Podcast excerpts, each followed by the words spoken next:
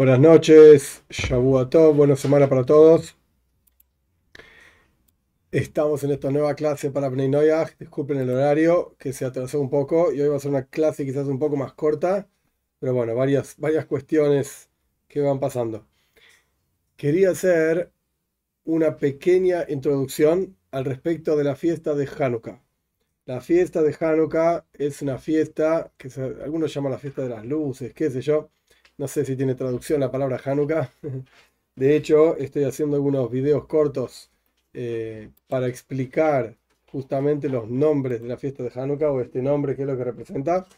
Sea como fuere, la fiesta de Hanukkah es una fiesta que nuestros sabios establecieron alrededor, hace alrededor de eh, mil, eh, dos mil 200 años, más o menos, 2300 años, peso más, peso menos, que recuerda la victoria del pueblo de Israel sobre los grecos sirios. La historia completa de Hanukkah la pueden encontrar en tantos lugares, está a disposición, está en español, en inglés, en el lenguaje que quieran, la pueden encontrar.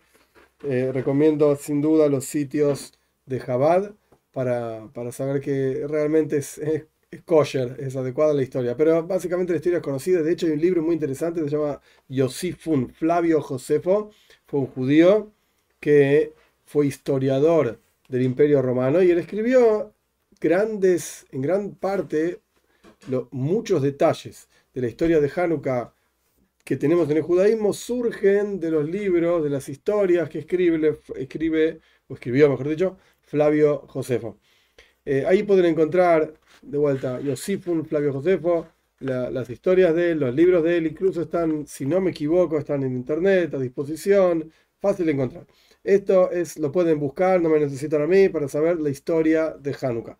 La gran pregunta es si esto es algo que deberían festejar Bnei Noyach o no. Entonces, no voy a hacer una charla exhaustiva de fuentes y lugares y rabinos, etcétera, etcétera, por, varias razones, pero la, número uno es que no hay fuentes sobre esto. Esa es la, razón más importante.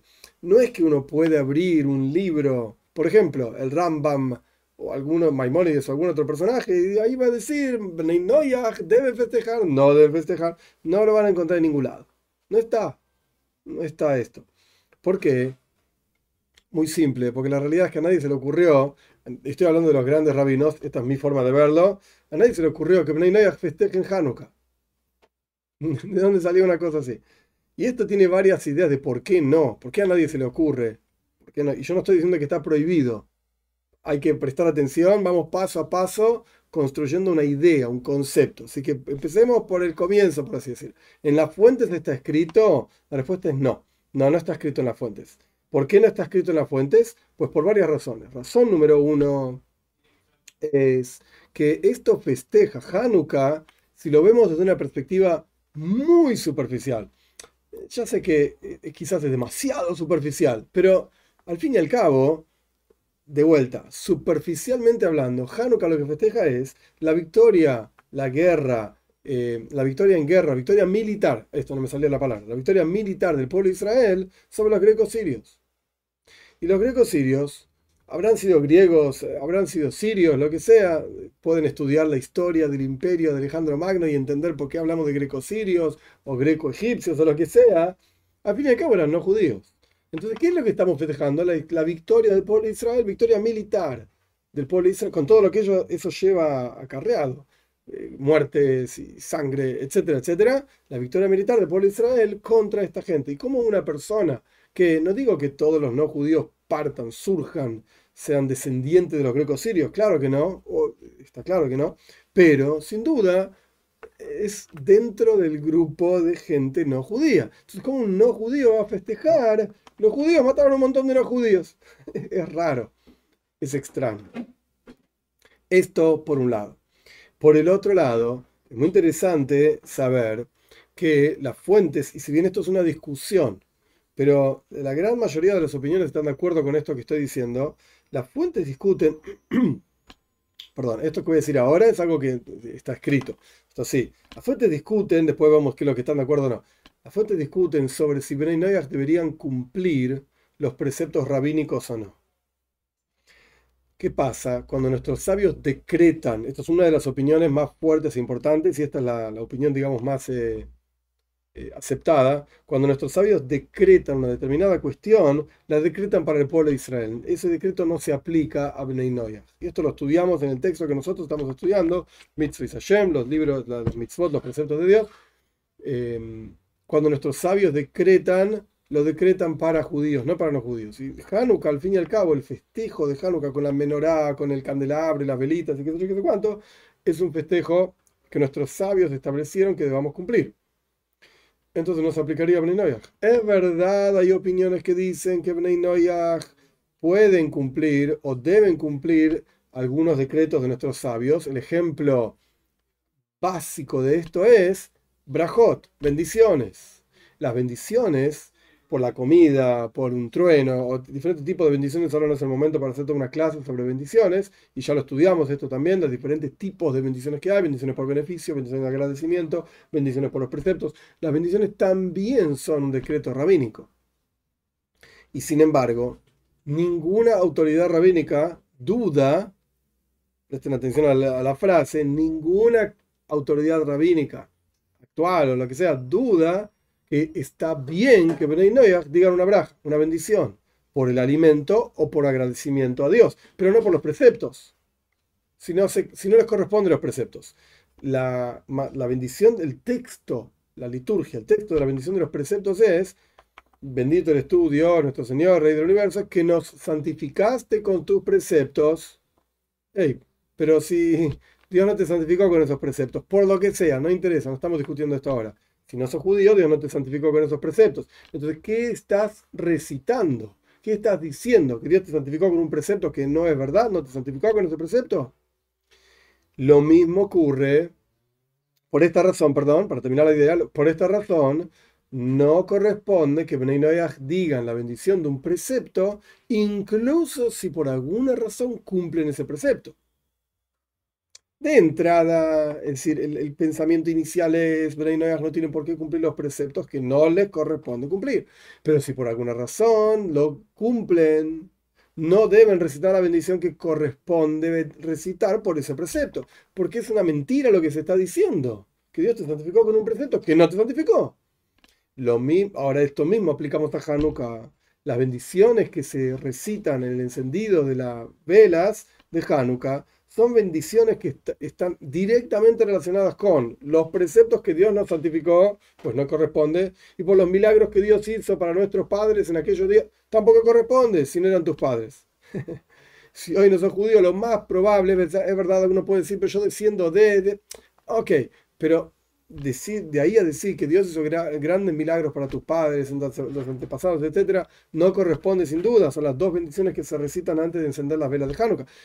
Entonces, ¿pueden Bnei encender las velas de Hanukkah o no? La respuesta es sí. Como poder, sí. ¿Deben? No, de ninguna manera. Hay una obligación, pero para nada. De ninguna manera. ¿Tiene sentido? Y bueno, existe la idea, y no es más que esto, es una idea, eh, y estoy, eh, a ver cómo decirlo, no estoy en desacuerdo con la idea. no quiero decir que estoy 100% de acuerdo, pero no estoy en desacuerdo con la idea de que Bnei Noyach festejen que el pueblo de Israel fue victorioso sobre los enemigos del pueblo de Israel en aquella época. Como pedimos y buscamos, y no voy a hablar del tema porque ya hablamos demasiado de este tema, pero que el pueblo de Israel ahora sean victoriosos sobre Hamas, etcétera, etcétera. Entonces, el, el concepto es este. El concepto es este. Deben, vamos a empezar en, forma ordenada, ¿deben Bnei Noyach encender las velas de Hanukkah? La respuesta es no. Deben. ¿Deben? ¿Obligación? La respuesta es no. ¿Pueden? La respuesta es sí. Si van a encender las velas de Hanukkah, ¿deben recitar una bendición? La respuesta es un no rotundo. ¿Pueden recitar la bendición? La respuesta es un no rotundo. No corresponde es, un, es una falacia. Está diciendo algo que no es real. Entonces, ¿qué estás diciendo? Y encima estás usando el nombre de Dios para decir algo que no es real. Para nada. totalmente inapropiado. ¿Y con qué motivación encendería un Ben Noyach, una Paz Noyach, las velas de Hanukkah? Pues es algo discutible totalmente, pero la motivación sería porque la luz triunfa sobre la oscuridad, perdón.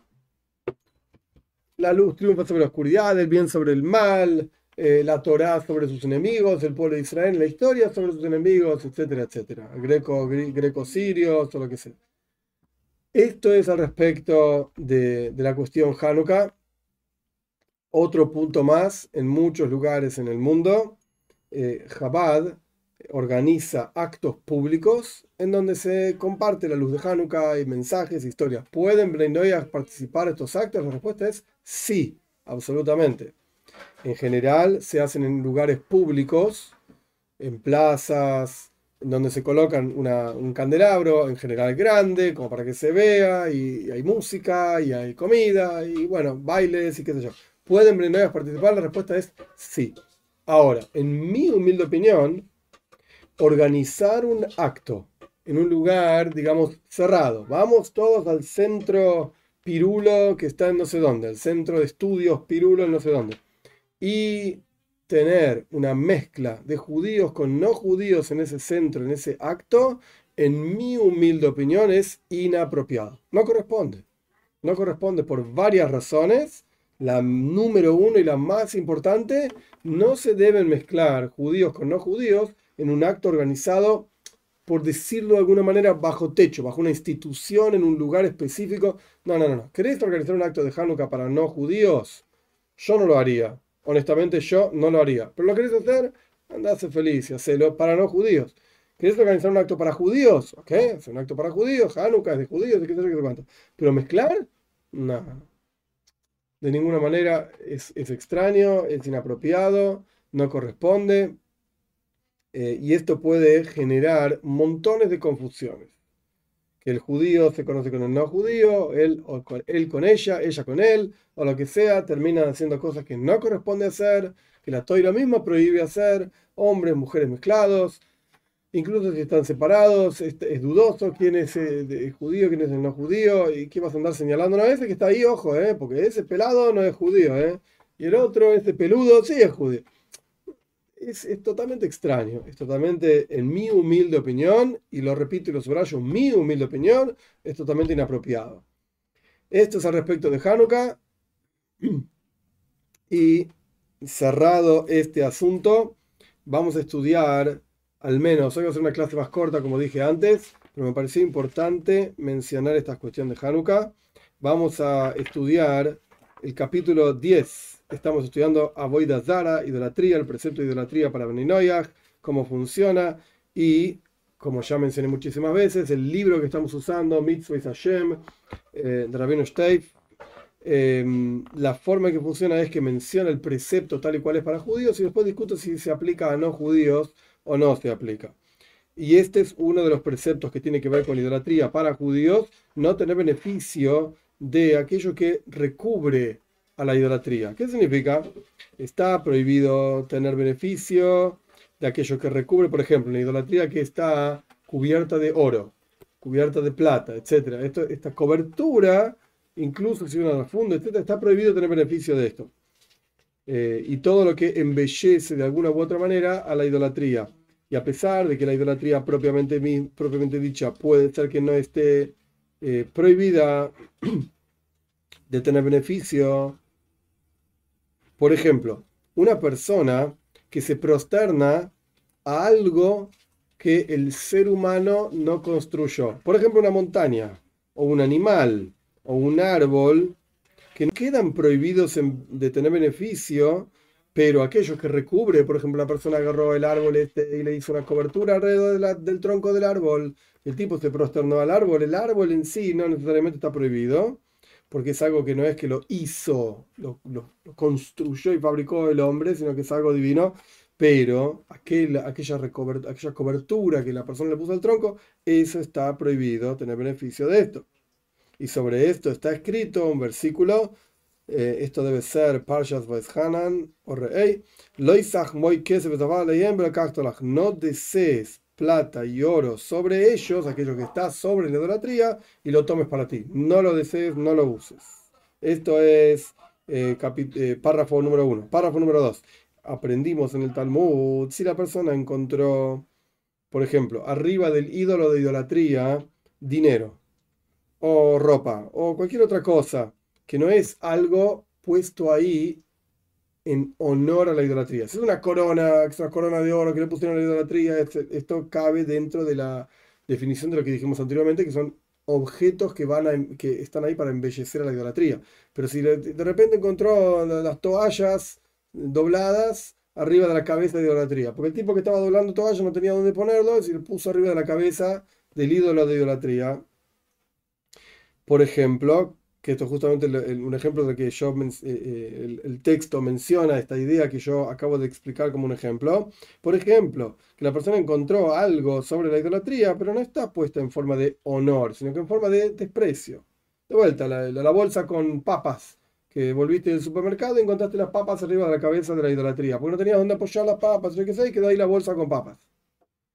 A menos que la forma de servir a esa idolatría sea ofrendarle papas, no tenía dónde apoyar la cosa. Yo quise encontré ahí una superficie, puse arriba, ah, mira la cabeza de Dios. Bueno, no importa. Poner las papas arriba de la cabeza de Dios. Esto está permitido.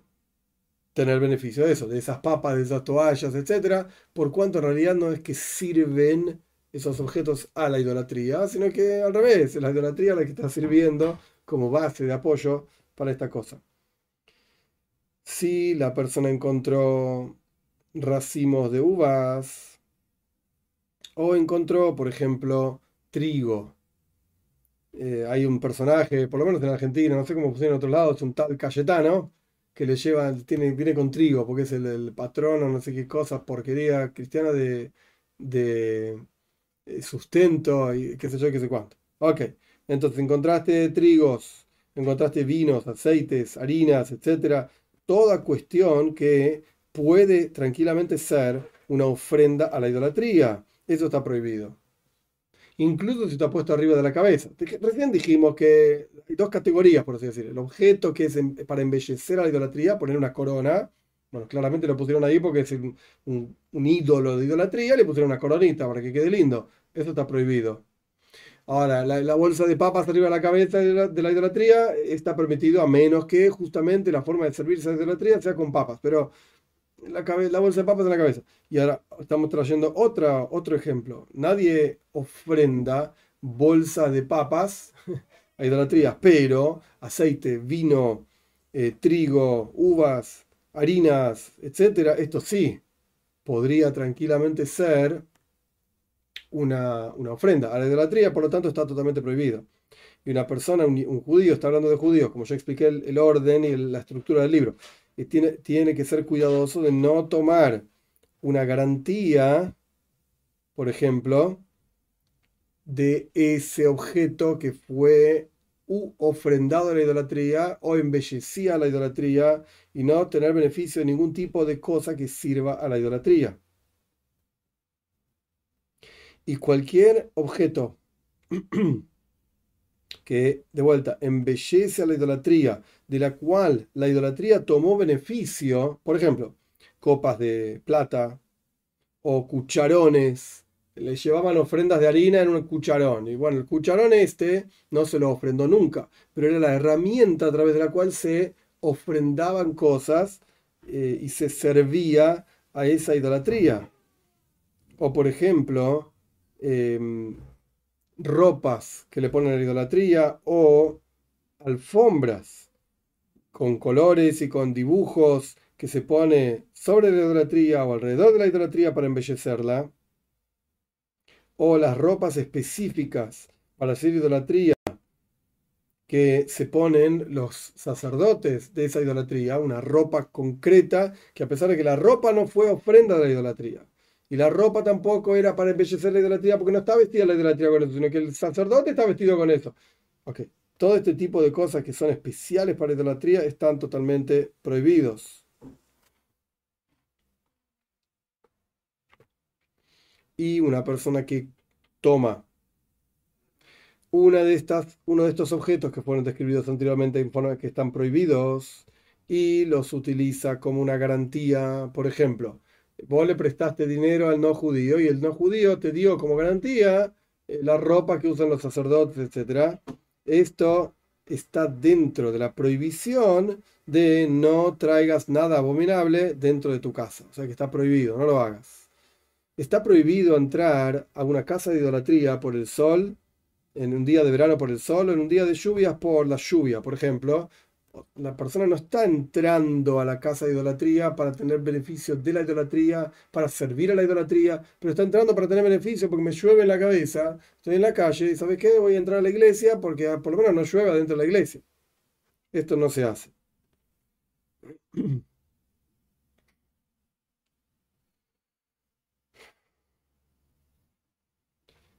Otra categoría, Asheira. Asheira significa un árbol que fue plantado especialmente para hacer idolatría. Un ejemplo clásico de Asheira en Argentina fácil de ver es el famoso gauchito Gil, que yo lo mencioné varias veces. Quizás los que están fuera de la Argentina no saben de qué se trata, pero bueno, lo pueden buscar en, Google y lo van a encontrar rápidamente.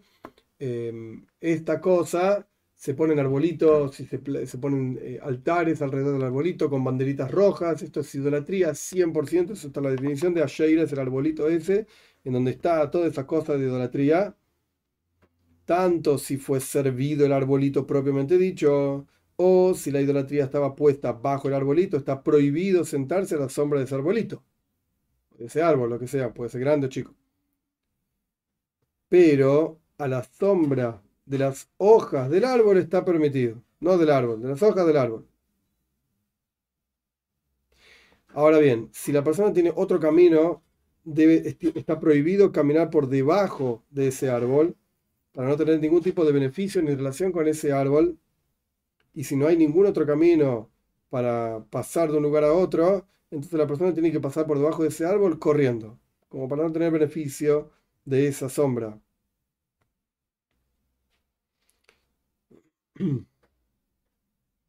Ahora bien, acá trae una cuestión un poco técnica. Dice, fíjate en tal libro, en el Talmud suena que una persona importante es la que debe ser estricto con esta cuestión de no pasar por debajo del árbol caminando, sino que corriendo. Pero por cuanto no es problemático, no es difícil, digamos, esta, corrida por debajo del árbol, entonces el Rif y Rambam, no voy a entrar en todos los detalles técnicos porque no vale la pena ahora realmente. Eh, dicen que uno debe comportarse como si fuese uno mismo una persona importante y por lo tanto no pasar por debajo de esos árboles. Y si tenés que pasar porque no hay ninguna otra opción, no hay otro camino, pasar corriendo, por lo menos pasar rápido. Ahora bien, hay que analizar, ahora vamos a la parte de Benenoy. Hay, esto, todo esto era para judíos, lo que dijimos acá. Hay que analizar en todas estas cosas si Benenoy se aplica para ellos o no se aplica para ellos. Puede ser que por cuanto, por cuanto, digamos, nuestros sabios quieren alejarlos de todo tipo de idolatrías, porque en muchos casos provienen de esas idolatrías, yo no estoy discutiendo ahora si el cristianismo es idolatría o no, a veces provienen de la idolatría literalmente, con todas las letras. Entonces, por cuanto provienen de ahí, eh, queremos alejarlos al máximo posible de esa idolatría para que no vuelvan sobre esta cuestión. Entonces hay que analizar esta cuestión, volvemos al texto.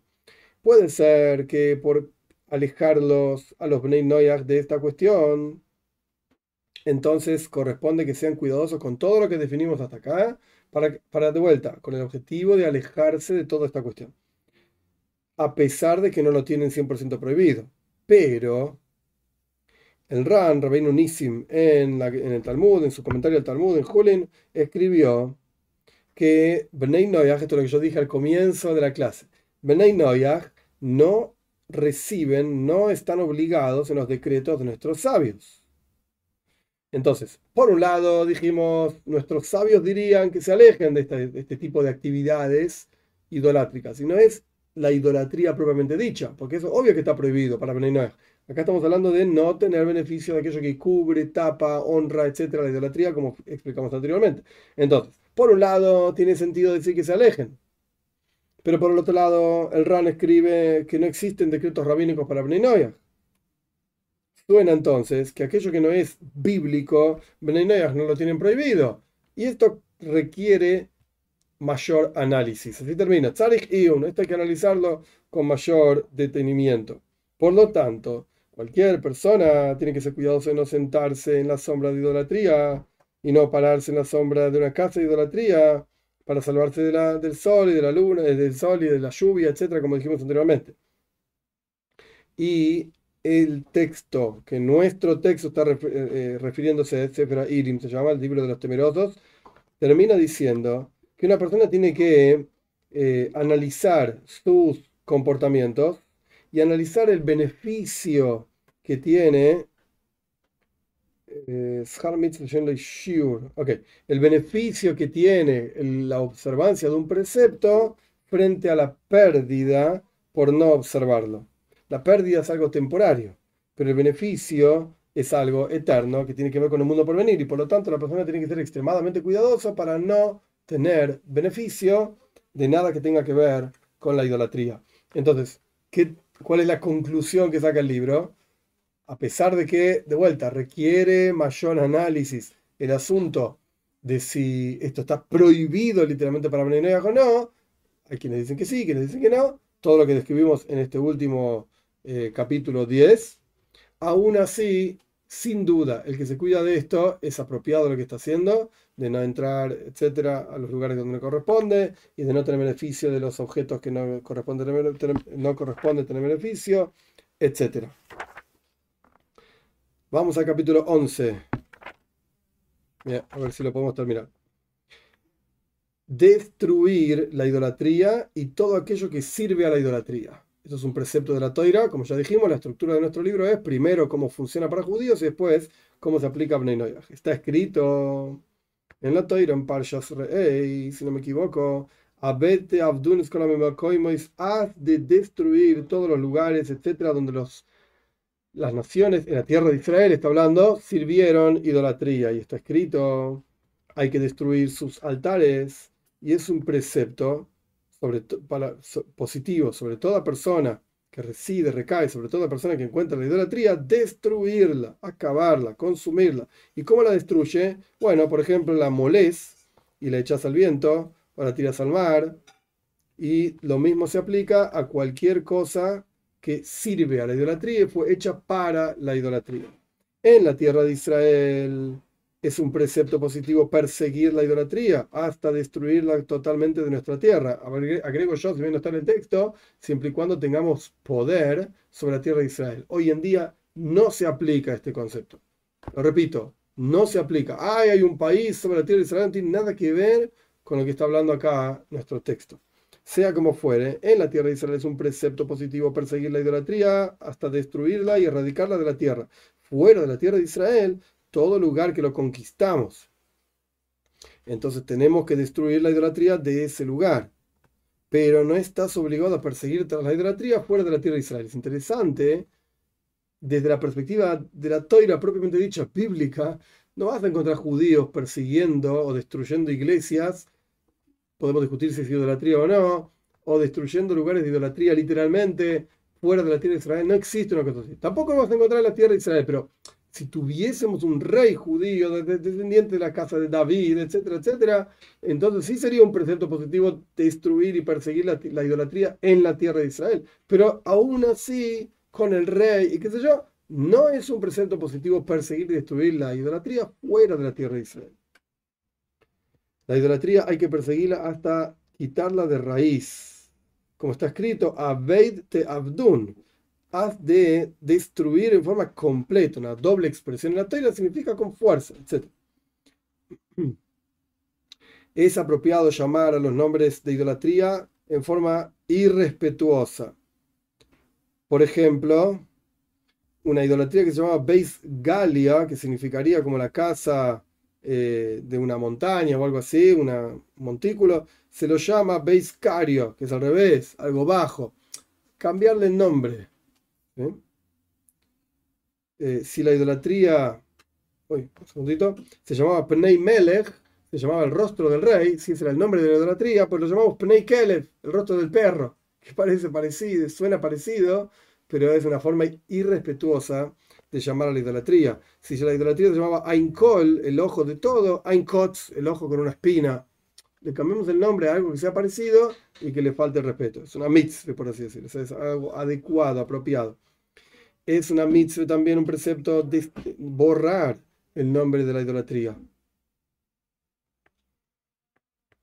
Y esto es lo que escribió el Minjas Hinu, que es un comentario famoso, Rabino Babad, estamos hablando del año 1800, 1900, 1900 sobre el Sefer Ajinuch, el libro de la educación, hay un comentario famosísimo, se llama eh, Minjas Hinuch, una discusión larga y compleja, muy compleja, sobre cada uno de los preceptos.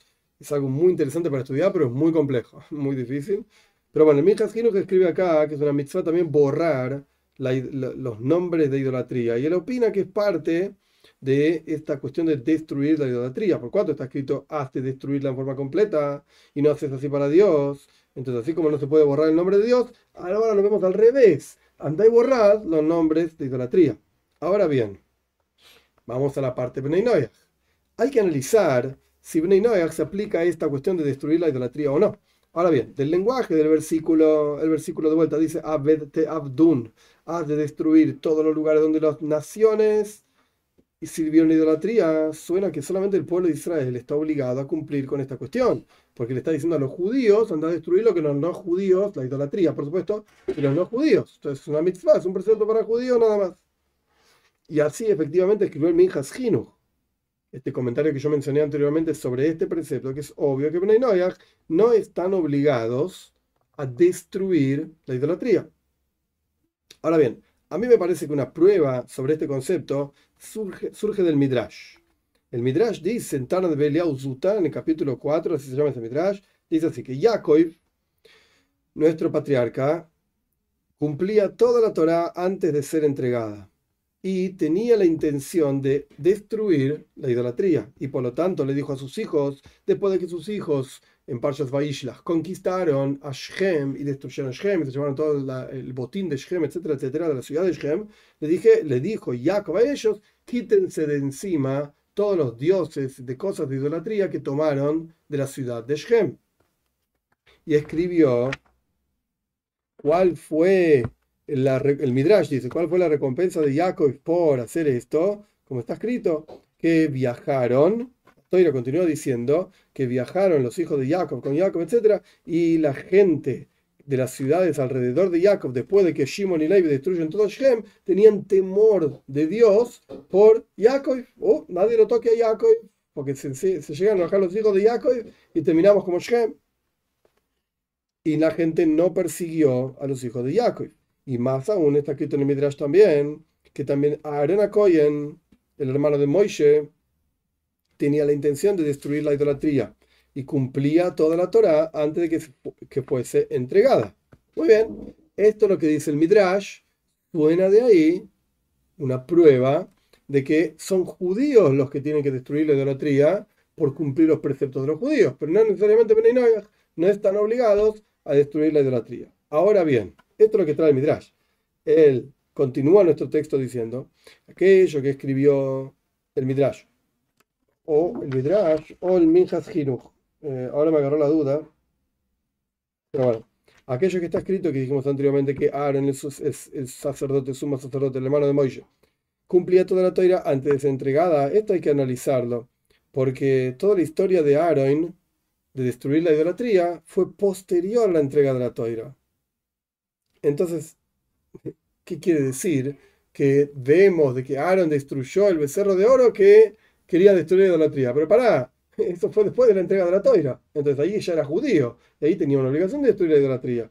Entonces él, resuelve, digamos, esta aparente contradicción de que de vuelta, Aaron antes de ser judío ya cumplía la toira, pero la prueba es de cuando ya era judío cumplía la toira esta aparente, esta aparente contradicción, él la resuelve de la siguiente manera. En ese momento, Moishe Rabbeinu todavía no había enseñado todos los detalles de la idolatría. Y la mitzvah de, anular la idolatría no está dentro del precepto de los diez mandamientos, no tendrás otros dioses. Entonces, por cuanto Moishe todavía no había enseñado estas leyes, entonces Aaron, a pesar de que era judío, porque ya se había entregado la Torah, todavía no tenía los detalles de las leyes como un judío. Y sin embargo, iba a destruir la idolatría. Oh, vemos de acá, vemos de acá que solamente los judíos, por los preceptos de los judíos, tienen que destruir la idolatría, pero no como Bnei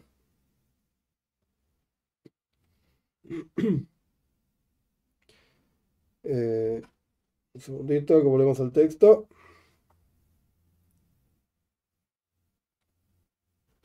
Porque si no vas a decir que Moishe todavía no había enseñado los, el precepto de anular la idolatría, entonces no tiene ningún sentido decir que Aaron cumplía el precepto de anular la idolatría que no fue ni entregado. Sea como fuere, suena que Bnei no están obligados a destruir la idolatría. Porque si es así, entonces no podés decir la otra historia que te trajo como prueba de Jacob. Jacob, él cumplía todas las mitzvahs y por eso le dijo a sus hijos, sáquense los ídolos que tomaron de Shem, etc. Eh, por lo tanto, suena, de vuelta, que Bnei Noyach no fueron obligados a destruir la idolatría. Sin embargo, esto es lo que suena del Midrash. Sin embargo, no me parece en absoluto lógico que no estén obligados. Por cuanto Bnei Noyach están obligados en Dinim en generar cortes de justicia, etcétera, etcétera, y castigar a aquellos que transgreden el pecado de idolatría. Entonces tiene sentido decir que junto con esta cuestión está que destruyan toda la idolatría propiamente dicha. Interesante, lo ve como una ramificación de dinim, que es establecer cortes de justicia. ¿Y por qué la Corte de Justicia debería ocuparse de destruir la idolatría para no poner eh, obstáculos a las demás personas de manera tal que tengan a disposición la idolatría para efectivamente hacer idolatría? Y este detalle de que un juzgado, eh, incluso de Bnei tiene que ocuparse de que otros Bnei no transgredan, ya traje, el texto dice, ya traje la opinión de Ramban, de Nachmanides, que Bnei también están obligados en este precepto de no poner un obstáculo frente a alguien que es ciego en un asunto. Y por lo tanto, las palabras del Midrash, ahora dice que la Midrash, las palabras del Midrash Tana de Beliau necesitan mayor análisis y pone entre paréntesis el final de este capítulo y que Dios ilumine mis ojos. o sea, ¿qué estamos diciendo? Ok, para los judíos hay un precepto, una obligación de destruir la idolatría. Y ya explicamos muy brevemente, obviamente, que se aplica en la tierra de Israel, si hubiese un rey, etc. Hoy en día no se aplica, y dentro de la tierra de Israel hay que perseguir y destruir la idolatría. Fuera de la tierra de Israel no hay ninguna mitzvah, ningún precepto para judíos de destruir la idolatría a todos lados, excepto el lugar donde vos vivís. Ok, listo, perfecto. ¿Se aplica a o no? Bueno, del Midrash suena que no se aplica a que solamente lo hacían Jacob y Aaron, porque ellos cumplían todos los preceptos de los judíos, incluso antes de ser entregados. Perfecto. Entonces de ahí suena que no se aplica a Pero, pero, no tiene lógica. Desde la perspectiva de establecer una Corte de Justicia, suena que la Corte de Justicia debería ocuparse, debería ocuparse de que la gente no cometa idolatría. Hoy vamos a llegar hasta acá eh, con el texto. Vamos a las preguntas, que hay pocas, pero las hay. Pirkei Avos, Rebeliezer, desde Uruguay. Dice, me asusté, me llegó la notificación durante el Shabbat en 8 o 9 años que la sigo Creo que es la primera vez que sucede. Seguramente usted lo dejó previamente establecido. ¿Qué notificación? No sé. Ah, el video short de Hanukkah salió antes de llaves. En Argentina por lo menos era antes de llaves. No, no, no es correcto, interesante, Eliezer, no es correcto publicar nada en llaves aunque esté colocado desde antes. Es interesante, pero salió antes de llaves. Quizás la notificación por alguna razón llegó más tarde eh, en Uruguay o, a tu teléfono o lo que sea, pero no.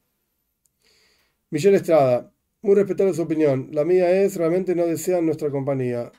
De lejitos nosotros los no judíos, ¿es la verdad? ¿Ok? Es tu verdad, Michelle, es tu verdad. ¿Qué va a hacer?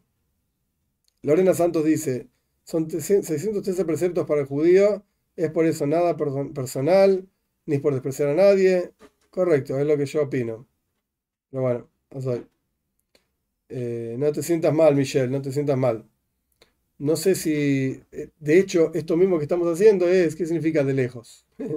Entonces, ¿para qué hago esta clase? ¿Para qué hablamos de este tema? ¿Y para qué se escribe el libro? Que ni siquiera lo escribí yo este libro. ¿Para qué se escribe el libro sobre el tema? Entonces, para enseñar, es para aprender, es para tener en cuenta, para no estar de lejos, pero hay que tener ciertas eh, definiciones de qué va en cada lugar y cómo se hacen las actividades para que las cosas tengan, eh, para que sigan la voluntad de Dios. Acá la cuestión no es qué es lo que yo quiero o qué es lo que yo no quiero, qué es lo que Dios quiere.